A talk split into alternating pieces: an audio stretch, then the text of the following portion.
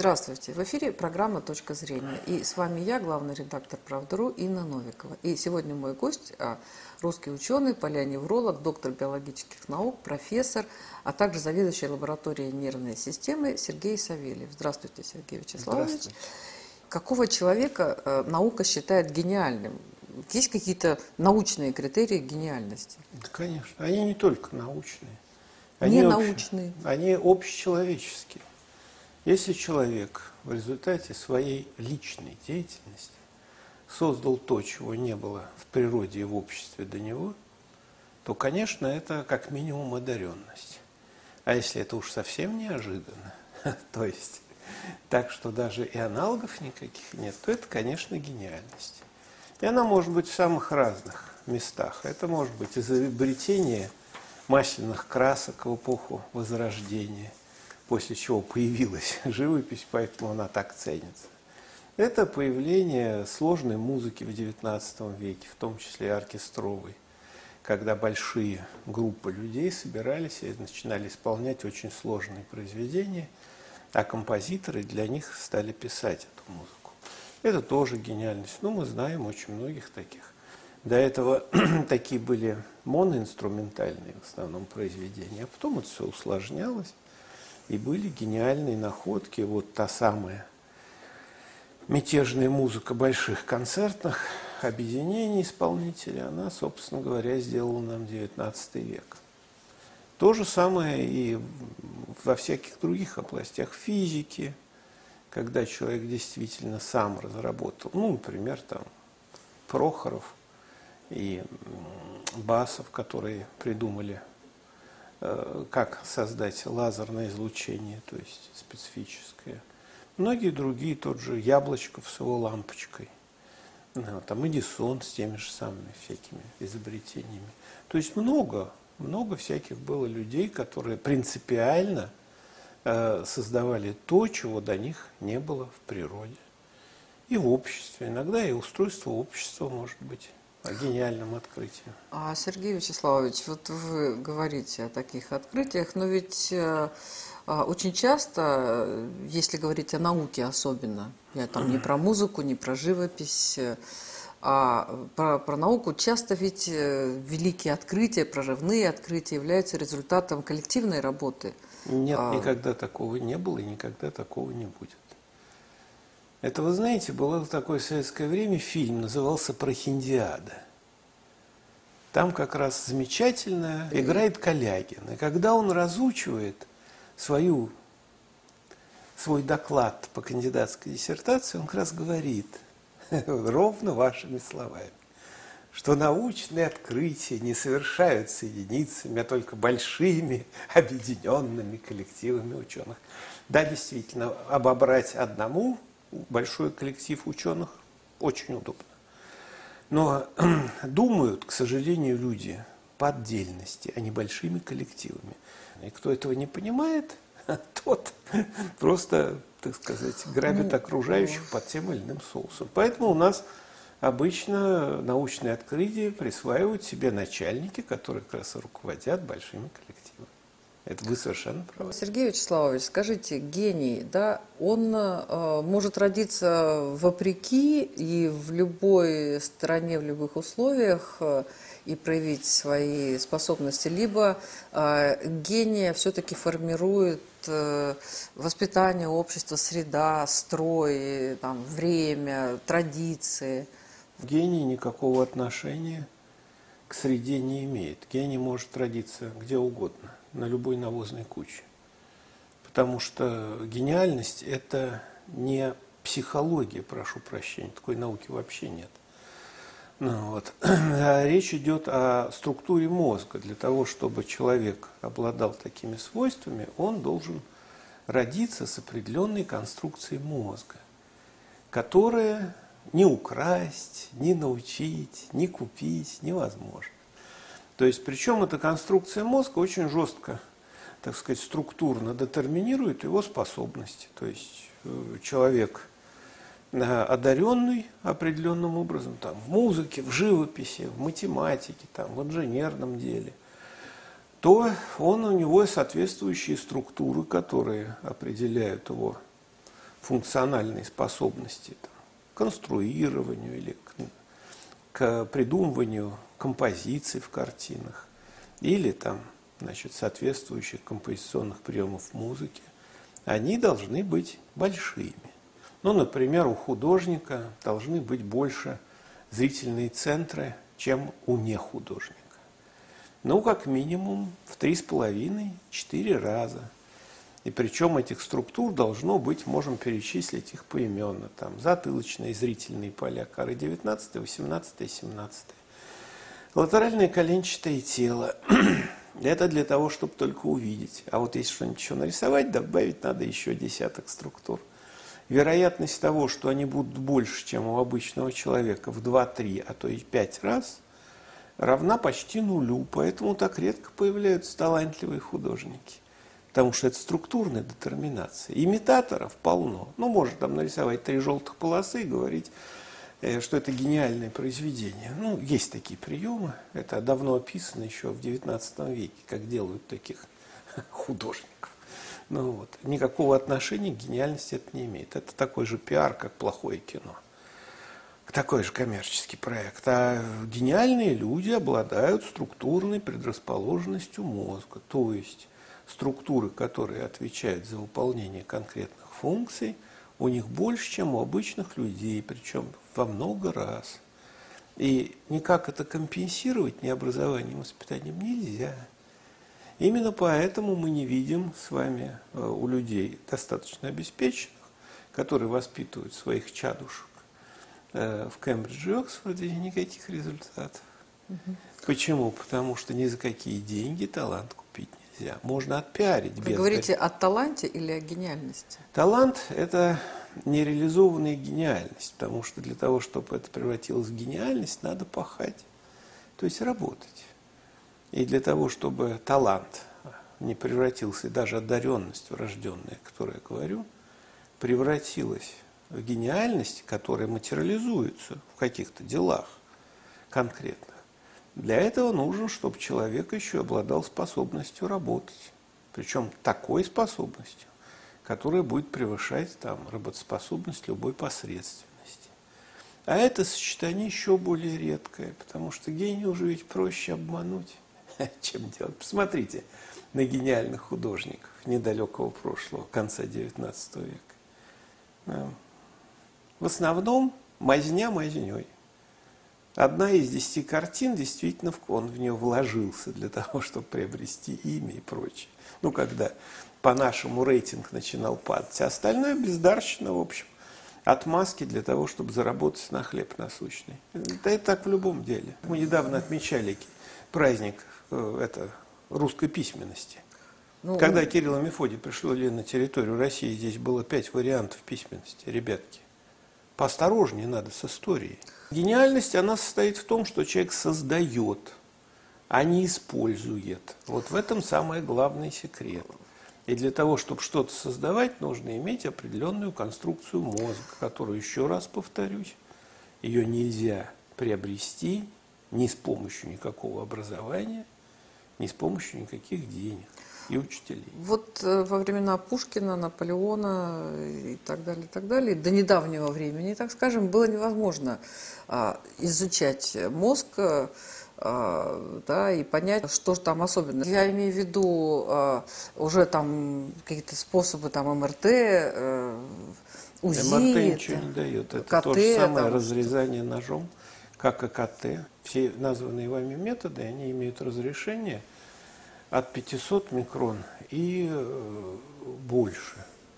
А размер нейрона в среднем 5-7 микрон. Поэтому никакой информации о нейронном строении эти методы не дают.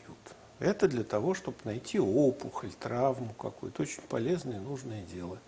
Или, например, найти там, проблемы с сосудистым кровоснабжением.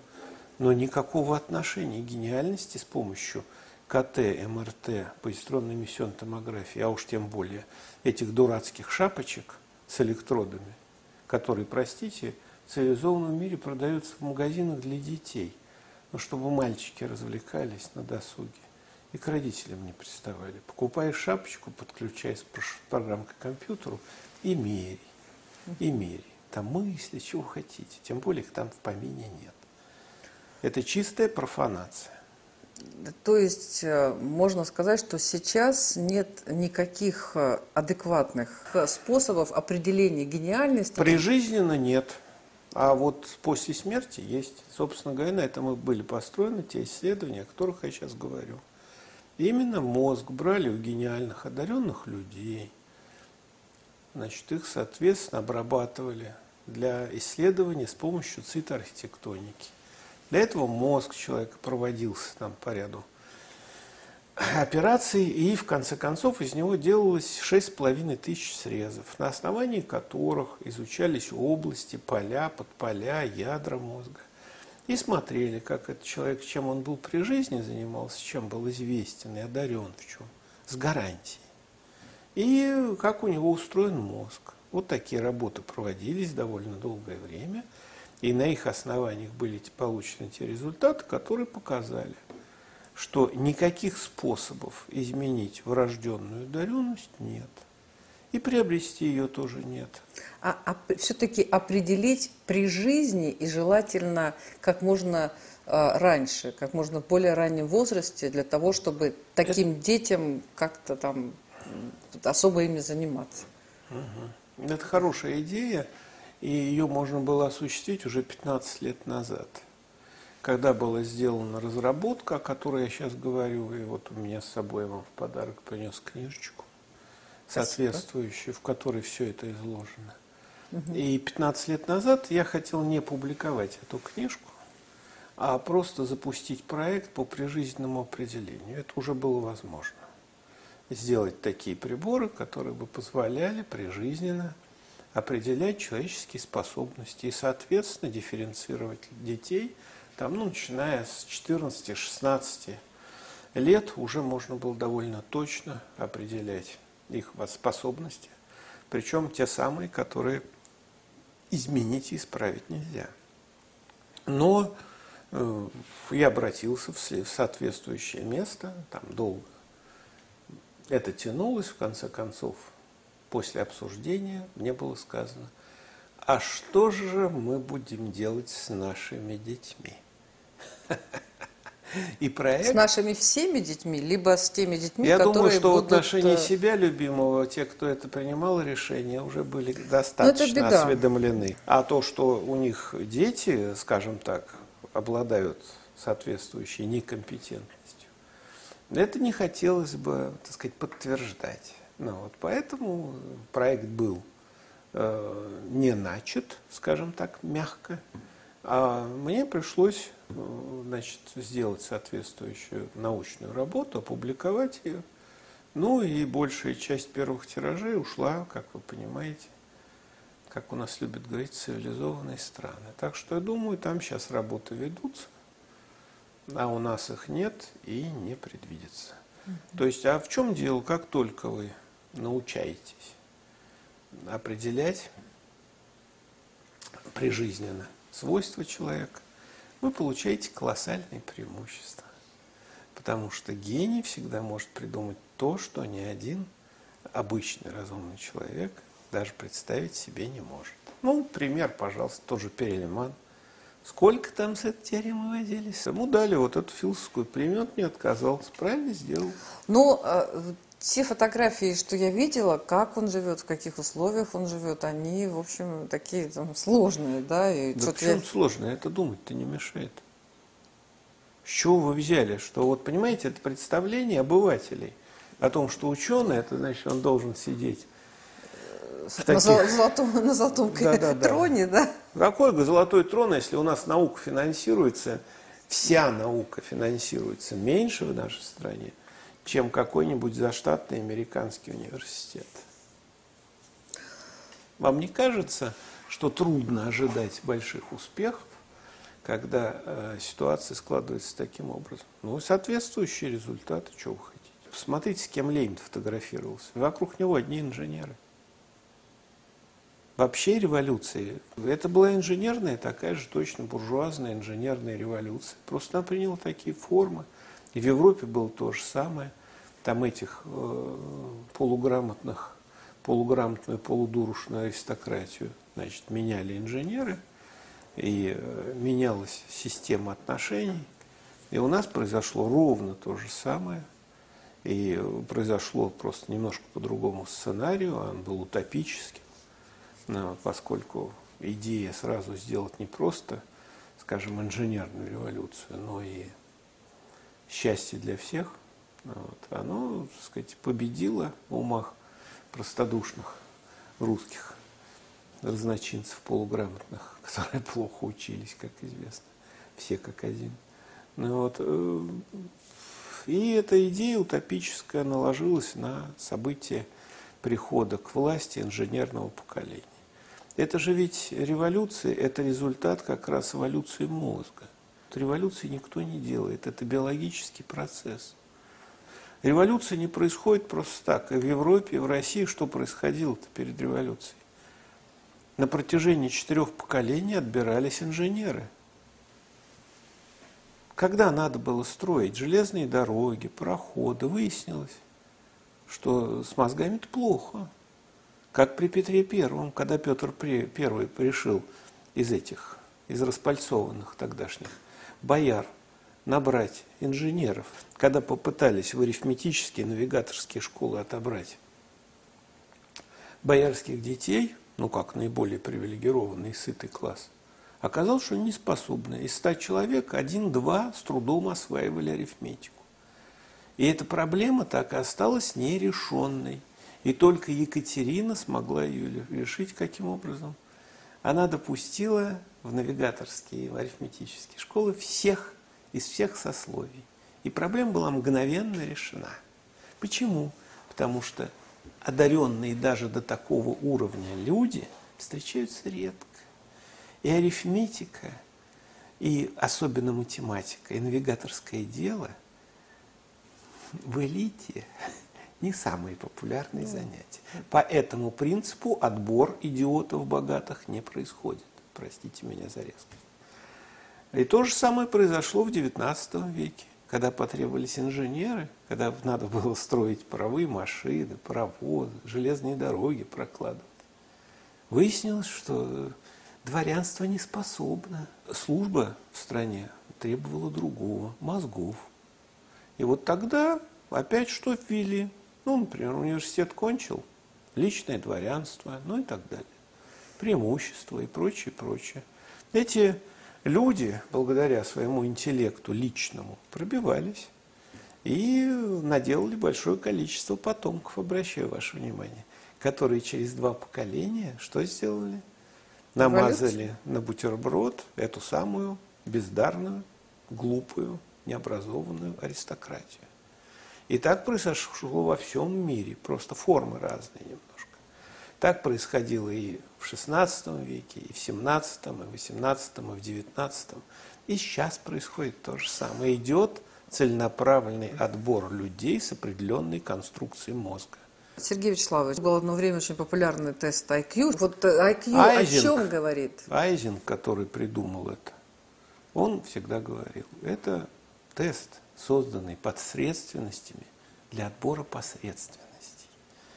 30 да лет что? использования индекса IQ в американских начальных школах для того, чтобы детей, э, так сказать, помочь им специализироваться с помощью индекса IQ, привел к тому, что Америка за 30 лет с момента с 50-х годов применения этого индекса всех способных детей отправила в тюрьмы и на бензоколонки. Именно поэтому уже около 20 лет назад в школах для сортировки детей индекс IQ запрещен в США.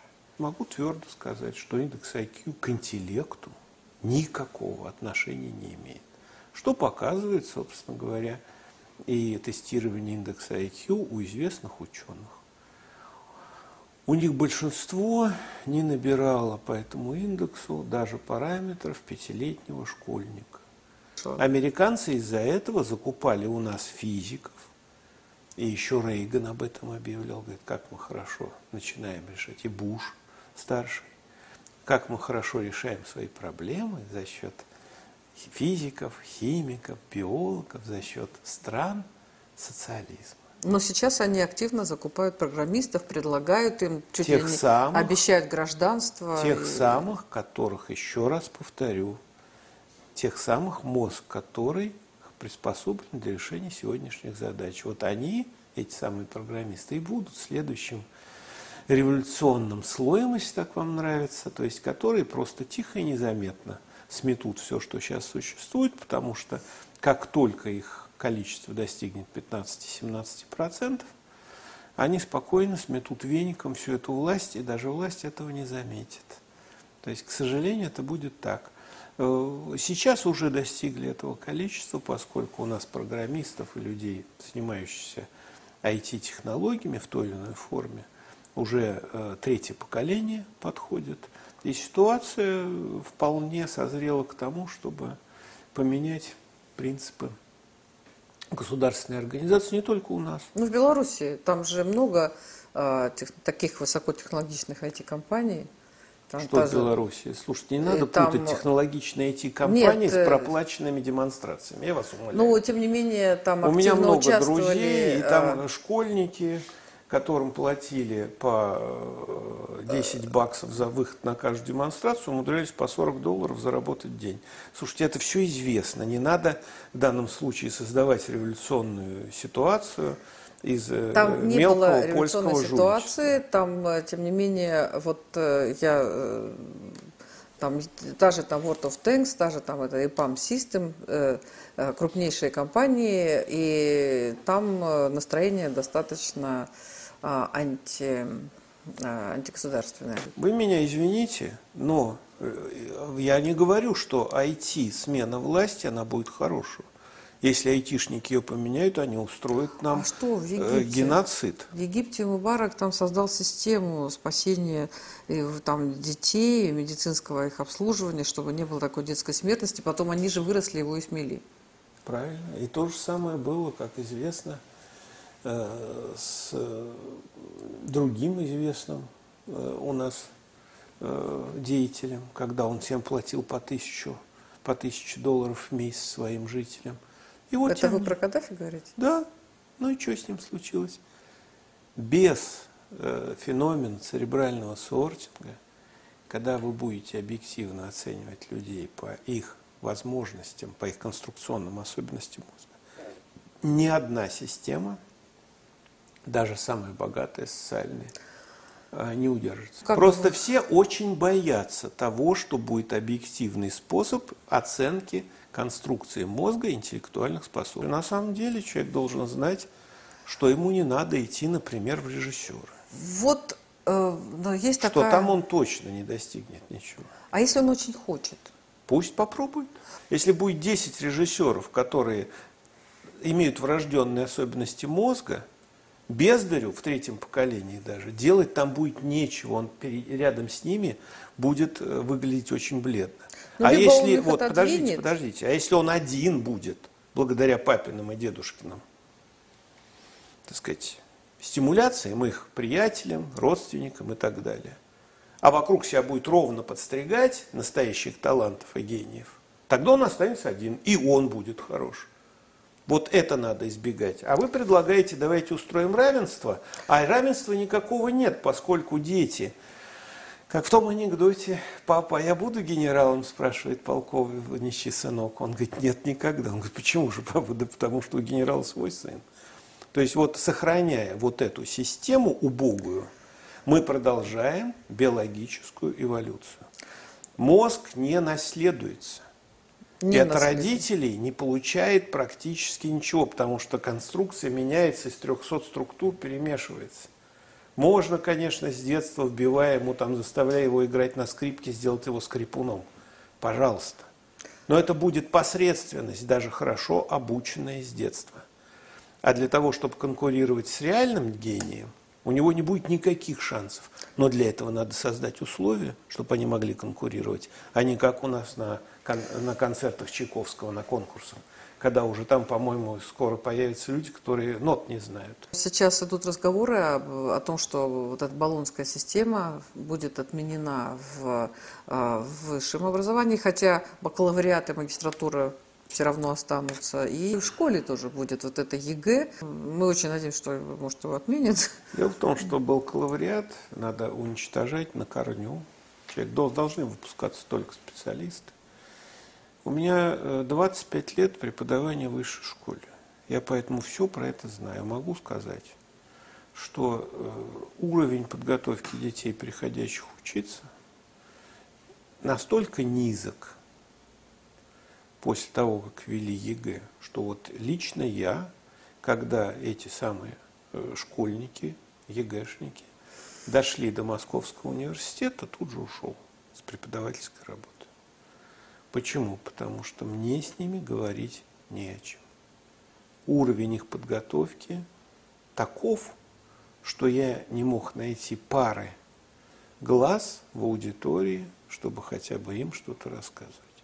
А это при этом был пятый курс Московского государственного университета. Это мой экзамен был практически последним. Поэтому все про это я знаю.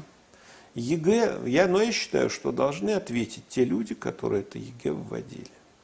С них надо спросить по полной программе, потому что они отстаивали эту систему. Эта система построена, была введена для того, чтобы уничтожить наше образование, потому что наши школьники, извините, советские, приезжали троечники в Америку, и там становились медалистами по нашим меркам и блестящими учениками. Для того, чтобы справиться с нашей системой образования, было введено вот это все дело под видом объединения, так сказать, образовательных программ. На самом деле хотели чуткие начальники, чтобы их дети, получившие здесь дипломы, могли выезжать на Запад, и эти дипломы там признавались как официальное образование, поскольку до этого наше образование там – образованием не считалось. То есть закон был введен исключительно для того, чтобы удовлетворить амбиции чиновников, чиновников у которых детишки уже хотели жить на папиной деньги, которые были добыты здесь, э, на Западе, и при этом иметь уже, так сказать, принятое там образование. Для этого было, по сути дела, уничтожена структура высшего образования в Российской Федерации. Ну вот, это печальная картина, поскольку уровень сегодняшних студентов в тех областях, которые я хорошо знаю, он составляет примерно 30% от того, что было в конце Савдепии. Я преподавал и в те времена, и в современные. И с этим сделать ничего нельзя. Все эти ужинки и прыжки, которые нам рассказывают психологи о том, что вот надо там, менять структуру образования, нет – потому что за их плечами нет ничего, кроме безобразий, которые, так сказать, инкорпорировались умышленно в нашу страну. И э, уровень подготовки студентов, собственно говоря, просто уничтожают.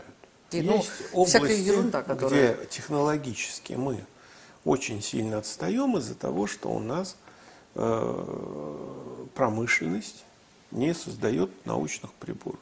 И это будет продолжаться до тех пор, пока у нас не будут спрашивать чиновников результаты их работы.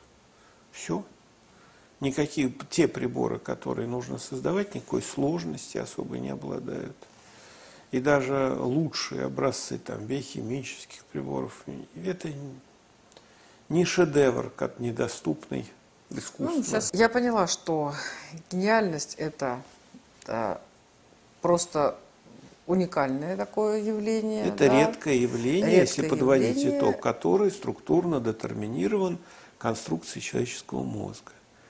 И для каждого типа гениальности, музыкальной, художественной, математической и так далее, языковой, нужно иметь определенную конструкцию мозга. Если ее не будет, если от папы с мамой не досталось так случайно, как в хорошей карточной игре, знаете, вдруг вам раздали и вышло. А вы говорите, что не передается по наследству.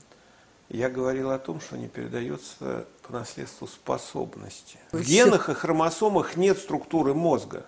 Там не сидит гомункулюс. Все-таки с этими генами и хромосомами надо все-таки выйти из 15 века. Потому что генетики допрыгались уже. Вон они всех выводили от митохондриальной Евы, а потом выяснилось, что внутри одной митохондрии может быть 10 вариантов геномов. То есть все это казалось профанацией чистейшей. очередная Нобелевская премия в эту в канализацию. Но это так, для слова, к слову. Так вот, структурная предрасположенность, она есть результат индивидуальной изменчивости организации головного мозга, который наследуется, но очень плохо и частично, поэтому из поколения в поколение гениев не сделаешь даже если их выращивать отдельно. Что пытались? И в сталинские времена, и во времена Гитлера. Ничего не получилось. Вот э, родители как-то могут увидеть, что у них ребенок э, имеет э, наклонности, способности, признаки. Если у э, ребенка есть склонность, он, она проявится. Потому что это структурная склонность, это не психология. Тут вообще нет никакой психологии, сплошная функциональная морфология. Если у него структуры в мозге большие, он и будет делать то, чтобы, э, для того, чтобы их использовать. Маниакально будет стремиться к этому. То есть вы так очень пессимистично относитесь к числу Нет. гениев? Сколько процентов, можно сказать? Вот, 0,01 доли, процент. доли процента. Ну, у нас просто людей, которые, так сказать, обладают третичным сознанием, меньше 10%. То есть теми, кто, с кем можно поговорить говорить безопасно для здоровья. О чем вы говорите? Это тоже особенность конструкции мозга, но это другой разговор. Ее... У нас 10% людей, которые, которым можно просто объективно говорить, и они будут готовы попытаться сравнить свои мысли, как вы говорите, э, с вашими. А 20% не будут, будут наставить только на своих, а 70% вообще никаких мыслей не имеют. Ну, они будут слушать то, что им кто-то говорит. И считать, не обязательно, это... они могут и не слушать. Почему? Вот, например, глубоко верующие люди. Зачем им слушать? У них уже все учтено в реестрике. Это же фундаментальное свойство мозга. Называется наркотической зависимость. Если человек думает головой, да, ну, просто напряженно, вот решает не обязательно научные, ну, все время пользуются, даже бизнес какие-то проблемы, ну, ежерегулярно, то наш мозг, когда мы задумываемся о чем-то, он тратит да, примерно 25% всей энергии организма. Обращаю ваше внимание, он вот такого размера. А если мы ничего не думаем, то он тратит всего 10% от всего организма. Это тоже много, но не сопоставимо с 25%. То есть человек долго думает, он перестает это делать от истощения. Вот чтобы такого не случалось, у нас в эволюции возник очень специфический механизм, который построен на том, что если вы снижаете интеллектуальную нагрузку на свой мозг, у вас внутри мозга начинают вырабатываться эндогенные вещества, очень хорошие. Каннабиоиды, опиоиды, окситоцин, эндорфины – то есть вы как только перестали думать, вам тут же как бы внутривенно, понимаете, наркотики, эндогенные. Поэтому люди, которые живут в парадигматическом мире, ну, например, религии или науки, ну, там тоже набор парадигм, если ты ими следуешь, все нормально. Они не думают ни о чем. Они прикладывают парадигму к определенному событию и в соответствии с этим и поступают. А в ответ им эндогенные наркотики, тем более в детстве. Каждый же помнит, как в детстве было хорошо, как вы были счастливы. Потому что в детстве, кроме каннабиоидов, еще в большом количестве выбрасываются эндогенные опиоиды до полового созревания.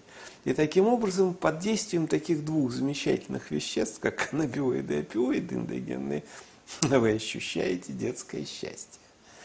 Поэтому любая патологическая лень вера во всякую чушь, например, индекс IQ и прочее, оно поддерживается внутренними эндогенными наркотиками, делая вас глубоко зависимыми, уважаемые слушатели, от того, что вы не думаете. Поэтому не думать модно.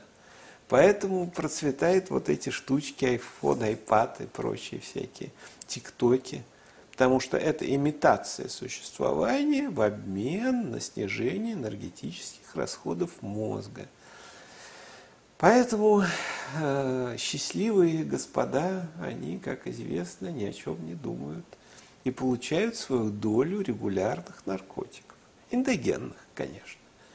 Ну, вот. Именно из-за того, что они в норме у нас присутствуют, у нас и существует такая зависимость ужасная. Поэтому как бы мозг хорошо защищается дураков от умных.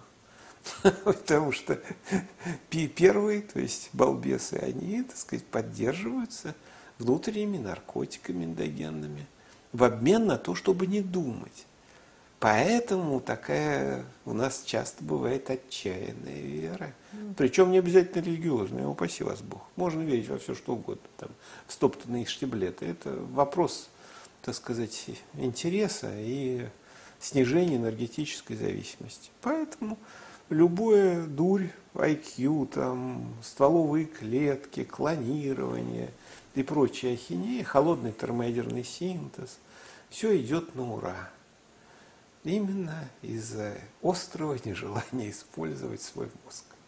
Спасибо вам большое. Это была программа «Точка зрения» и наш гость, э, русский ученый, палеоневролог, доктор биологических наук, заведующий лабораторией нервной системы Сергей Савельев. Спасибо, Сергей Вячеславович. Пожалуйста, до свидания.